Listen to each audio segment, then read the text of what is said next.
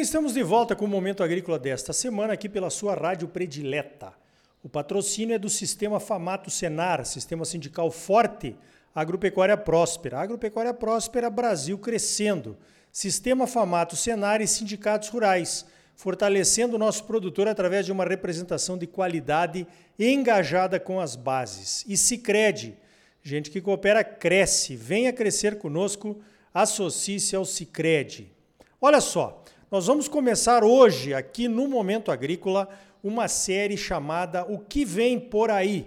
Queremos abordar as novidades tecnológicas que estarão no mercado daqui a algum tempo e que têm potencial para mudar a forma como produzimos alimentos aqui no Brasil.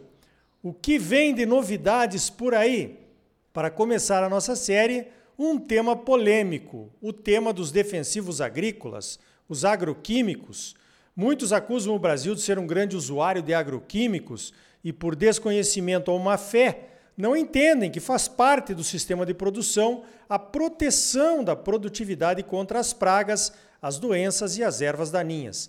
Não dá para deixar um inseto, por exemplo, comer toda a sua lavoura. É prejuízo na certa e o preço dos alimentos vai subir se isso acontecer. Os produtos biológicos aparecem como uma das alternativas que nós temos para controlar essas pragas de forma menos agressiva ao ser humano e ao meio ambiente. Para falar sobre o papel que os defensivos biológicos terão no futuro da nossa agricultura, eu chamei o meu amigo e parceiro do SESB, o Dr. Sérgio Abud, que é pesquisador da Embrapa Cerrados. Dr. Sérgio, os biodefensivos poderão mesmo revolucionar o controle de pragas? Obrigado, Arioli, pela oportunidade de estarmos aqui discutindo um tema de tão grande importância. Vamos refletir um pouco. Em razão do nosso clima favorável e devido à grande expansão que nós tivemos no agronegócio, hoje nós chegamos a cultivar quase duas safras e meia no mesmo ano agrícola. Por um outro lado, o nosso clima é um clima tropical, portanto, propício para a multiplicação de organismos o ano todo. Nós também não temos um inverno rigoroso que acaba interrompendo o ciclo biológico e o número de gerações de praga é, e também de doenças né, ao longo do ano. Mesmo assim, o Brasil é um dos países que usa menos agrodefensivos por hectare em cada safra, quando comparado até com outros países com invernos rigorosos, e esse inverno acaba reduzindo a população de pragas e doenças no campo. A nossa paisagem agrícola é, ou seja, a, as culturas que estão presentes no campo na mesma época, é formada por grandes áreas contínuas com normalmente as mesmas culturas, e são culturas que são hospedeiras para as pragas e doenças.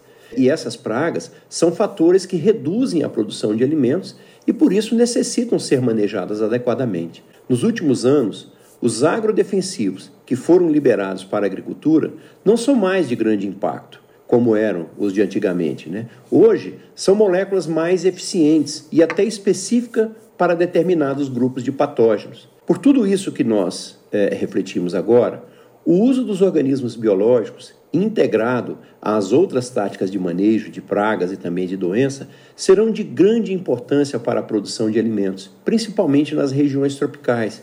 E com isso, eles darão uma grande contribuição para os nossos produtores. Com certeza, né? Nós estamos precisando mesmo de novas ferramentas menos agressivas, mais econômicas e que, enfim, consigamos fazer uma agricultura ainda mais sustentável. Agora, doutor Sérgio, no futuro próximo aí, quais serão os micro-organismos que os produtores poderão mais usar, na sua opinião?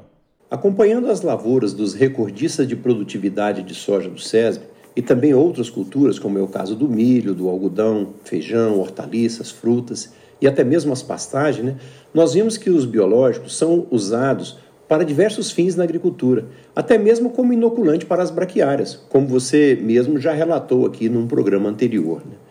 Os estresses bióticos e abióticos, eles reduzem a produtividade nas lavouras, mas já existem organismos biológicos que estimulam o crescimento do sistema radicular, contribuindo para uma maior absorção de água e nutrientes. Dessa forma, é, a planta acaba reduzindo o estresse que é causado durante o seu ciclo por patógenos e também produtos e estresse por falta de água e alta temperatura. Né?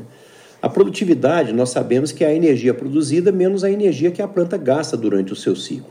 E já existem produtos biológicos à base de algas, que podem também ser utilizados para reduzir o estresse nas plantas. Outros biológicos de grande importância são os entomopatogênicos, ou seja, são aqueles organismos que causam doença nas pragas. Dessa forma, eles reduzem o potencial de dano das pragas, como é o caso da isária, da bovéria, metarrísio e outros fungos, além de vírus e bactérias.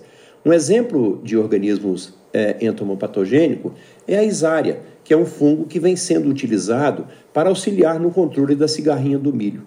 O uso de parasitoides de ovos e também de organismos predadores como ácaros, né, também está crescendo muito no Brasil. Portanto, Arioli, os biológicos eles serão com toda certeza as soluções tecnológicas que mais deverão crescer na agricultura nos próximos anos. Com certeza, vão crescer muito, sem dúvida nenhuma, porque o interesse é cada vez maior.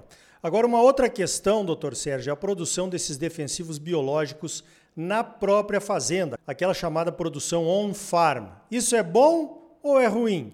É ruim do ponto de vista que os desenvolvedores de novos produtos podem ser desencorajados a desenvolvê-los, né? Pois se não houver uma venda, não seriam remunerados pelo seu trabalho. Mas é bom porque pode baixar bastante o custo do controle do ponto de vista do produtor. Como que se pode conciliar esses dois interesses, doutor Sérgio? Arioli, produzir microorganismos de forma controlada e segura não é uma tarefa fácil. Essa prática exige muito conhecimento e controle nos processos de produção. As indústrias, elas investem muito recurso na estruturação das biofábricas e também no treinamento dos seus profissionais. Além disso, é importante selecionar os organismos certos e saber como formular e combinar o uso integrado com os químicos e também com os outros biológicos que são colocados na lavoura. Esses organismos, é, eles produzem substâncias ou metabólitos né, que podem comprometer a performance um dos outros. Portanto, pode existir uma, uma competição entre eles, como o caso do azospirilo, por exemplo, com o risópio.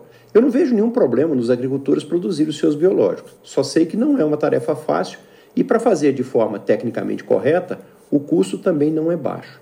É necessário é, é, se saber também qual que é a espécie e os isolados que eles estão usando além de saber a população e a forma correta de fazer essa aplicação lá no campo. Né? Eu acredito que as empresas não devem estar muito preocupadas com o crescimento dessa, dessa produção on-farm, pois elas sabem o quanto que é complicado se adquirir um bom biológico, um bom isolado e garantir a qualidade do seu produto. Né? Eu, por exemplo, já coletei muita lagarta contaminada com baculovírus e até mesmo com nomúria no campo. Nós coletávamos, colocávamos no liquidificador, macerava e depois nós aplicávamos novamente na lavoura. Mas as áreas eram pequenas, né? e fazer isso em larga escala, com qualidade, com tantos biológicos, não vai ser fácil. Por tudo isso, Arioli, eu sinceramente não sei o quanto que os biológicos on-farm poderão crescer. Mas, se os produtores conseguirem fazer é, é, isso tecnicamente correto e usar também tecnicamente correto, eu acho que vai ser um grande avanço para a nossa agricultura. Com certeza. Agora, doutor Sérgio, os biológicos podem ser a solução para tudo? Ou eles serão uma ferramenta a mais que vem para complementar o controle químico? A agricultura é, sempre foi uma atividade biológica. Se tem alimento no campo, também existem aqueles organismos que consomem, que se alimentam dessas plantas, que por nós são conhecidos como praga. E se tem as pragas, elas também têm os seus inimigos naturais, que são os parasitoides, os predadores e até aqueles micro-organismos, como os vírus, bactérias é, e fungos, que causam doenças nessas pragas. Nós também temos produtos, como os inseticidas, que podem ser utilizados para controlar essas pragas. O que nós não podemos fazer é usar esses químicos de forma tecnicamente incorreta e, com isso, causar um desequilíbrio no agroecossistema, como já vimos em algumas regiões. Por que, que nós não podemos desequilibrar o ambiente? Porque existem pragas exóticas invasoras no mundo, é, uma grande quantidade delas, que a qualquer momento elas poderão entrar aqui no Brasil é, e causar um grande prejuízo nas nossas lavouras, como o exemplo que nós tivemos com a Helicover parmígera há algum tempo atrás. Essas pragas exóticas invasoras, elas têm uma facilidade muito grande de se estabelecer, de se desenvolver em ambientes desequilibrados. Um outro fato é que é, nós já temos poucas moléculas disponíveis no mercado e a indústria tem, de certa forma, dificuldade para desenvolver e disponibilizar novas moléculas. Por essa razão, é, nós teremos que integrar as diversas táticas de manejo que nós temos e os biológicos integrados a essas táticas né, têm dado uma grande contribuição no manejo dessas pragas. Então, nós recomendamos que usem essas diversas táticas de forma integrada e usem sempre os biológicos. Os químicos usem quando for necessário. Muito bem, e olha, esse é só o começo dessa nossa série O que vem por aí. Claro que nós vamos ter que fazer outros episódios sobre os biológicos, sem dúvida, né? Biológicos para o equilíbrio do solo, para a redução das adubações químicas e até para a tolerância à seca. Aguarde aqui no Momento Agrícola. Doutor Sérgio, parabéns pelo trabalho, parabéns pelos 45 anos de fundação da Embrapa Cerrados e muito obrigado pela tua participação aqui no Momento Agrícola. Arioli, muito obrigado pela oportunidade de poder estar aqui participando do seu programa. Um forte abraço a todos. Então tá aí, certamente o uso de biodefensivos, biofertilizantes e bioestimulantes vai crescer muito nos próximos anos. Quanta coisa, não?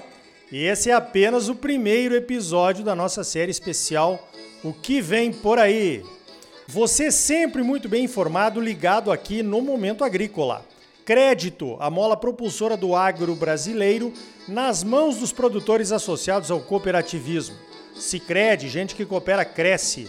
Associe-se ao Sicredi e venha crescer conosco. Sistema sindical forte e agropecuária próspera. Sistema Famato Senar, trabalhando para aprimorar conhecimentos, melhorar vidas e garantir uma produção agropecuária mais sustentável e lucrativa para os produtores associados. E um Brasil melhor para todos nós. Por hoje vamos ficando por aqui. Então até a semana que vem com mais um Momento Agrícola Mato Grosso para você. Até lá!